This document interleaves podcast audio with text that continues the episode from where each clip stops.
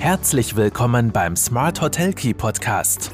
Von den Besten lernen, Akzente setzen und in die Umsetzung kommen. Smart Hotel Key und du hast immer den richtigen Schlüssel in der Hand. Hallo und herzlich willkommen bei Smart Hotel Key, deinem Podcast für erfolgreiches Hotelmanagement. Mein Name ist Marco Riederer und ich freue mich sehr, dass du auch heute wieder mit dabei bist. Was haben wir heute vorbereitet? Es geht um die ominöse Omnibus-Richtlinie. Ich weiß nicht, ob du schon mal davon gehört hast. Ähm, sie ist auch relativ neu unter Anführungszeichen und sie hat viel mit Bewertungen und Bewertungs- und Buchungsportalen zu tun, betrifft aber auch jeden einzelnen Hotelier. Ja, in der letzten Podcast-Folge habe ich euch ein bisschen berichtet, äh, was Gäste dürfen, was wir uns unter Anführungszeichen bewertungstechnisch gefallen lassen müssen, ähm, wo die Beweislast liegt und wie man vielleicht aber auch mit Bewertungen umgeht. Das Ganze war jetzt so ein bisschen eine kleine Serie, nachdem ich auch zunächst über die Gästebegeisterung gesprochen habe, äh, mit dem Beispiel aus meinem eigenen äh, Urlaub, also eigenes Erlebnis aus dem Urlaub. Und ich möchte heute diesen kleinen Serienkreis rund um Bewer äh, Bewertungen, Gästebegeisterung, Gästeanforderungen und äh, Beschwerdemanagement schließen, indem ich ein bisschen was über Rechtsthematiken euch erzähle und eben über diese neue, unter Anführungszeichen, Omnibus-Richtlinie. Ja, was ist die Omnibus-Richtlinie? Woher kommt sie? Was regelt sie? Ähm, mit der Omnibus-Richtlinie, muss man gleich ein bisschen vorweg sagen, wurden einige EU-Richtlinien in einem Aufwasch quasi gemeinsam geändert. Ähm, die Änderungen gelten auch bereits seit 28. Mai 2022 und wirken sich im Grunde jetzt nicht nur auf die Hotellerie, sondern auf den gesamten Onlinehandel aus. Ähm, Ziel ist, dass die Transparenz gegenüber Kunden EU-weit gestärkt und eben bestehende Regelungen modernisiert werden sollen. Ähm, dabei geht es im Grunde um vier Richtlinien, die einer Aktualisierung durch die Omnibus-Richtlinie äh, unterzogen werden. Da geht es um die Verbraucherrechte-Richtlinie, um die Richtlinie über Preisangaben, über die Richtlinie über unlautere Geschäftspraktiken und über die Richtlinie über missbräuchliche Vertragsklauseln. Ja, ganz wichtig ist auch noch die Omnibus-Richtlinie, die ja über diese vier bestehenden Richtlinien, die älteste aus 1993, die neueste aus 2011, so ein bisschen eine Klammer drumherum setzt. Ähm, die droht auch mit Abmahnungen bei Verstößen eben gegen diese Omnibus-Richtlinie. Und im schlimmsten Fall kann das zu Bußgeldern von 4% des Jahresumsatzes oder äh, mindestens 2 Millionen Euro, wenn keine Informationen zum Umsatz bekannt sind, äh, führen. Und das kann dann natürlich doch äh, durchaus auch sehr wehtun. Und was sind jetzt generell diese wichtigsten Neuerungen im Zusammenhang mit der Omnibus-Richtlinie? Die allerwichtigste Neuerung betrifft das Ranking von Online-Suchergebnissen. Es soll also auch ein bisschen für Transparenz sorgen, wie etwas gerankt wird und hat da ganz im Fokus eben Online-Marktplätze und Vergleichsportale. Für uns touristisch ist das vor allem wichtig, wenn wir uns Online-Travel-Agencies anschauen, wie also OTAs wie Booking, Agoda, Expedia etc. Weil diese müssen in Zukunft klarer definieren, welche Hauptparameter das Ranking von Angeboten beeinflussen. Es geht also darum, klar zu machen, welche Kriterien dafür sorgen, in welcher Reihenfolge dem potenziellen Gast die Hotelliste angezeigt wird. Wenn er eben in dieser Suchfunktion des, des jeweiligen Portals, der jeweiligen Plattform ist, um gewisse Hotels nach gewissen Parametern zu suchen. Und es ist erforderlich, eine Information anzuzeigen, ob beispielsweise Bewertungen oder der Angebotspreis ausschlaggebend für die Reihenfolge der Suchergebnisse sind und vor allem auch, wie diese Parameter relativ gewichtet werden. Ähm, die Funktionsweise von Ranking-Systemen inklusive der Algorithmen muss dabei natürlich nicht offengelegt werden. Das ist ja das Kapital von all diesen Plattformen zu einem gewissen Grade auch. Aber es muss schon klargestellt werden, wonach gerade äh, wie stark gewichtet gerankt wird.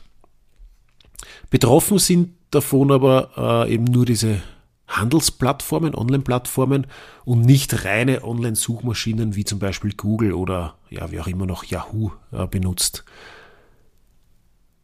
Außerdem muss, wenn die Ranking-Position erkauft wurde, die bezahlte Werbeanzeige auch als solche gekennzeichnet sein.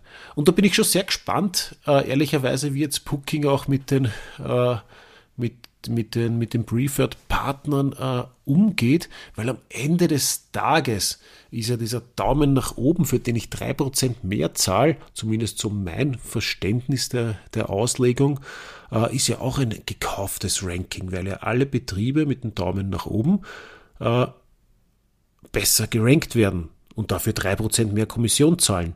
Äh, reicht jetzt der Daumen nach oben als quasi äh, Kennzeichnung für eine gekaufte, bezahlte Werbeanzeige? Ähm, puh, sehe ich ein bisschen kritisch, weil als Gast ist das ja fast ein bisschen eine Irreführung und ich bringe das oft auch in meinen Vorträgen als Beispiel, weil für einen Gast bedeutet ein Daumen nach oben ja doch irgendwie ein Qualitätsmerkmal. Ganz runtergebrochen ist es oftmals einfach nur das Hotel, das 3% mehr Kommission zahlt. Und daher bin ich mir nicht sicher, ob das als Kennzeichnung reichen kann. Äh, muss ich jetzt vielleicht, jetzt wo ich gerade drüber nachdenke, während dem äh, Podcast aufnehmen, einmal recherchieren, ob es dazu schon irgendwas gibt. Vielleicht ist es auch alles rechtens so, das sind jetzt Mutmaßungen meinerseits. Ähm, Grundsätzlich geht es also darum, dass Suchergebnisse für Gäste transparenter gemacht werden, sodass eben eine informierte und möglichst objektive Entscheidung getroffen werden kann, äh, wo ich als Gast buchen will.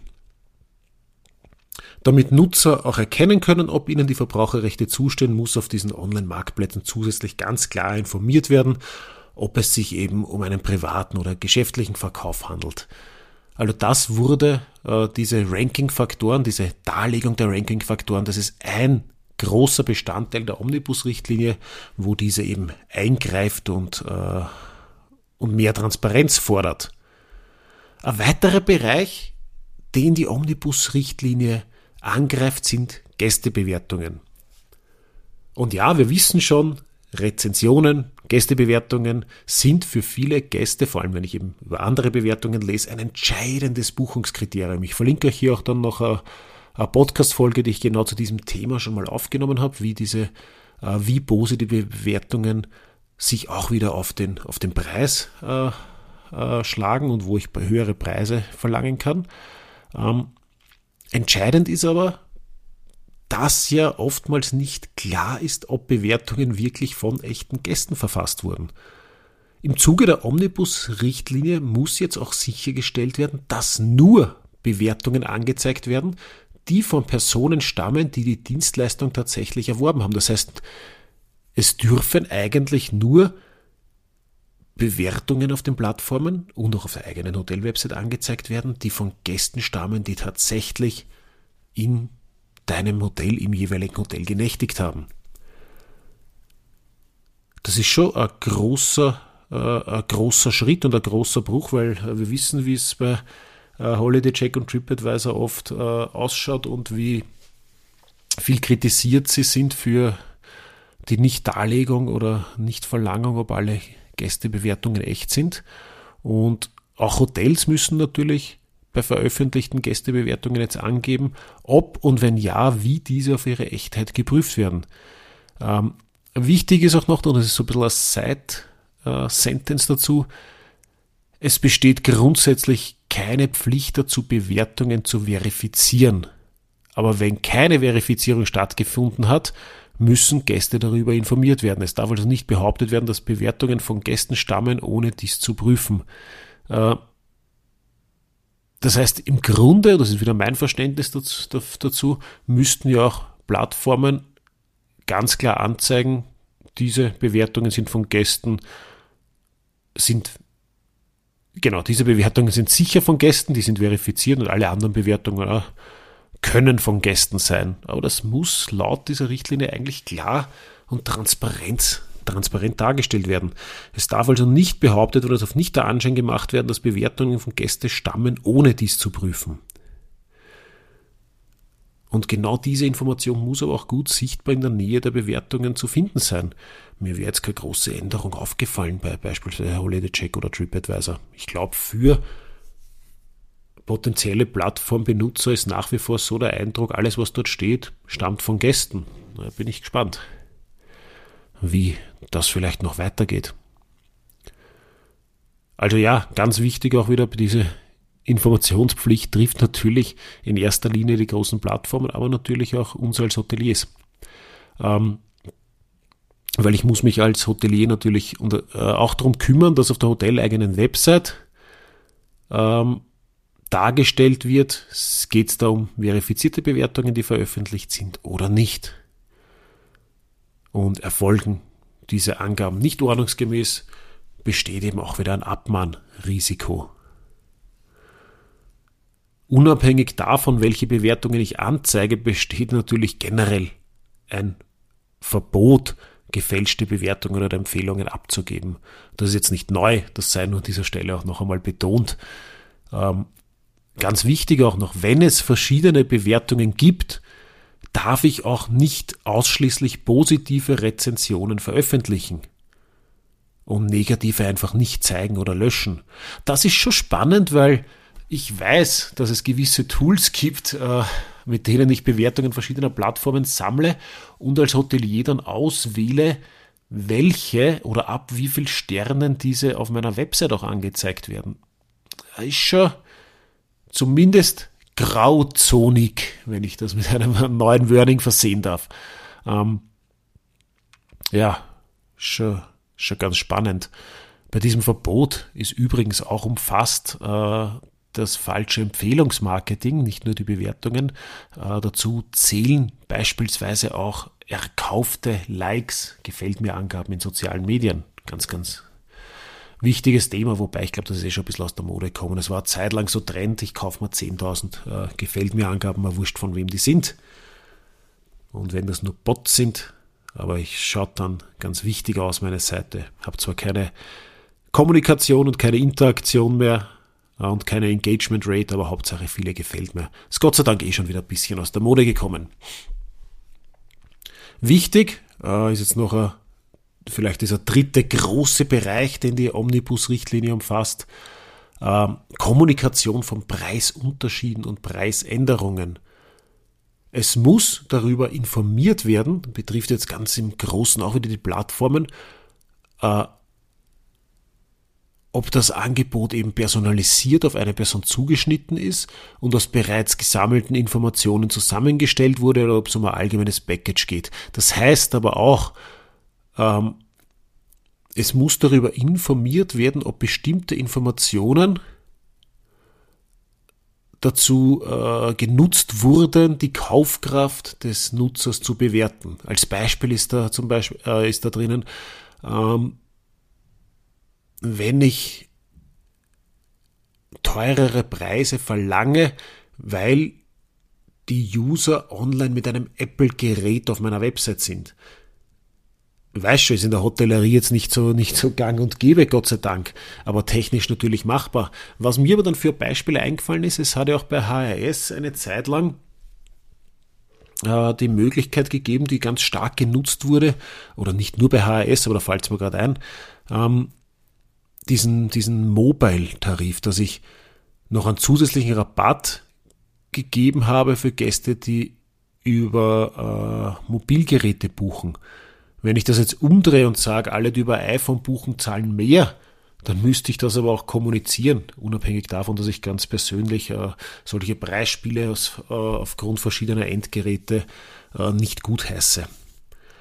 Also die Verbraucher, die Kunden, unsere Gäste müssen jedenfalls eindeutig darauf hingewiesen werden, äh, falls ihnen der angebotene Preis auf Grundlage einer automatisierten Entscheidungsfindung personalisiert worden ist, damit sie eben die möglichen Risiken bei ihrer Kaufentscheidung, Buchungsentscheidung berücksichtigen können. Übrigens, es muss auch bei Rabattaktionen, so steht es drinnen, bei Rabattaktionen müssen die Händler das sind in dem Fall die Plattformen hauptsächlich, äh, als vorherigen Preis den niedrigsten Preis angeben, der innerhalb der letzten 30 Tage vor Anwendung der Preisermäßigung verlangt worden ist. Also wenn jetzt steht, ah, das ist unser super Special Angebot, muss aber gleichzeitig auch der Durchschnittspreis der letzten 30 Tage für das gleiche Zimmer angegeben werden. Was schon sehr spannend ist für äh, ja, Booking und Co., die ja doch immer wieder versuchen, dann auch die Preise zu untergraben.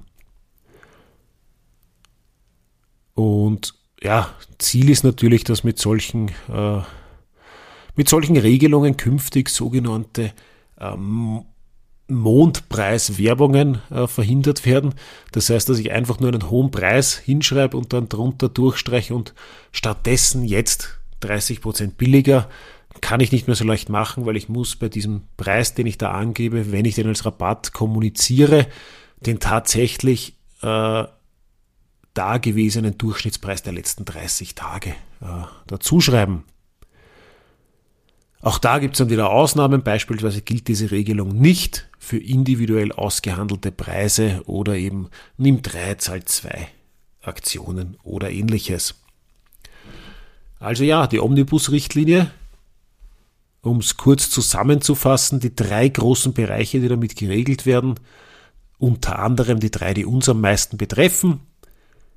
Transparentes Ranking von Online-Suchergebnissen, Buchungsportale, äh, Metasuchmaschinen, Bewertungsportale, überall, wo der Gast nach gewissen Hotelkriterien oder ganz allgemein Hotels auf gewissen Locations suchen kann, muss ganz transparent dargestellt werden, wie dieses Ranking zustande kommt. Punkt 1. Zweitens, Gästebewertungen. Grundsätzlich sollen Gästebewertungen nur von Gästen abgegeben werden können, die auch direkt da, äh, die auch wirklich da waren. Und ich muss transparent darstellen, wie ich sichergestellt habe, dass die Gästebewertungen von echten Gästen sind und zusätzlich eben angeben, diese Bewertungen sind verifiziert und jene nicht, wenn es einen Unterschied gibt bei den Bewertungen, die ich veröffentlicht. Und ich darf nicht nur positive, solange auch andere existieren, darf ich nicht nur positive Bewertungen veröffentlichen. Dritter wichtiger Bereich betrifft die Kommunikation von Preisunterschieden und Preisänderungen. Bei Rabattaktionen, Sonderpreisaktionen, äh, Special Deals, die marketingtechnisch kommunikativ so eingesetzt werden, muss ich immer auch den Durchschnittspreis des gleichen Zimmers der letzten 30 Tage angeben und falls ich für unterschiedliche Gästeschichten, die unterschiedlich äh, Geräte verwenden, von unterschiedlichen Orten aus äh, auf mein Angebot zugreifen, unterschiedliche Preise veröffentliche, dann muss ich auch das ganz klar kennzeichnen und kommunizieren. Ja, das war's im Grunde mit der heutigen Folge, mit dem, mit ein bisschen der Abrundung dieser kleinen Serie rund um Gästebegeisterung, Gästebeschwerden, Gästebewertungsmanagement, was dürfen Gäste äh, auf Plattformen, was dürfen wir? Und was hat sich durch die Omnibus-Richtlinie, die ominöse Omnibus-Richtlinie geändert? Und vielleicht gibt es noch den einen oder anderen Punkt, der in Zukunft noch ausjudiziert werden wird, dann werdet ihr das sehr gerne auch hier im Podcast erfahren. Gut, ja, für ein rechtliches Thema sind wir da doch ganz gut und ganz schnell durchgegangen. War bei anderen rechtlichen Themen in der Vergangenheit äh, nicht immer der Fall, habe ich auch als Feedback bekommen. Ich habe es jetzt versucht, wirklich das Wichtigste kurz und knackig hier herauszuholen äh, bei der Omnibus-Richtlinie. Und hoffe, es war für dich einiges Spannendes dabei. Kurzes PS noch. Äh, Kollegin von mir, oder beziehungsweise Praktikantin, die jetzt gerade bei uns in der Tourismusberatung ist, hat mir einiges zu dieser Richtlinie auch recherchiert. Vielen Dank, äh, Selina, an dieser Stelle für deine Unterstützung. Wenn du noch Fragen hast zur Omnibus-Richtlinie oder zu anderen Themen rund um Gästebewertungen, Gäste, äh, Bewertungsmanagement, Beschwerdemanagement etc., dann melde dich gerne oder teile auch deine Erfahrungen mit mir. Wenn dir der Podcast gefällt, dann freue ich mich natürlich über positive Bewertungen, über äh, ein Abonnement des Podcasts oder erzähl es einfach weiter. Mundpropaganda ist immer, immer noch das Beste. In diesem Sinne, alles Gute und noch einen schönen Tag.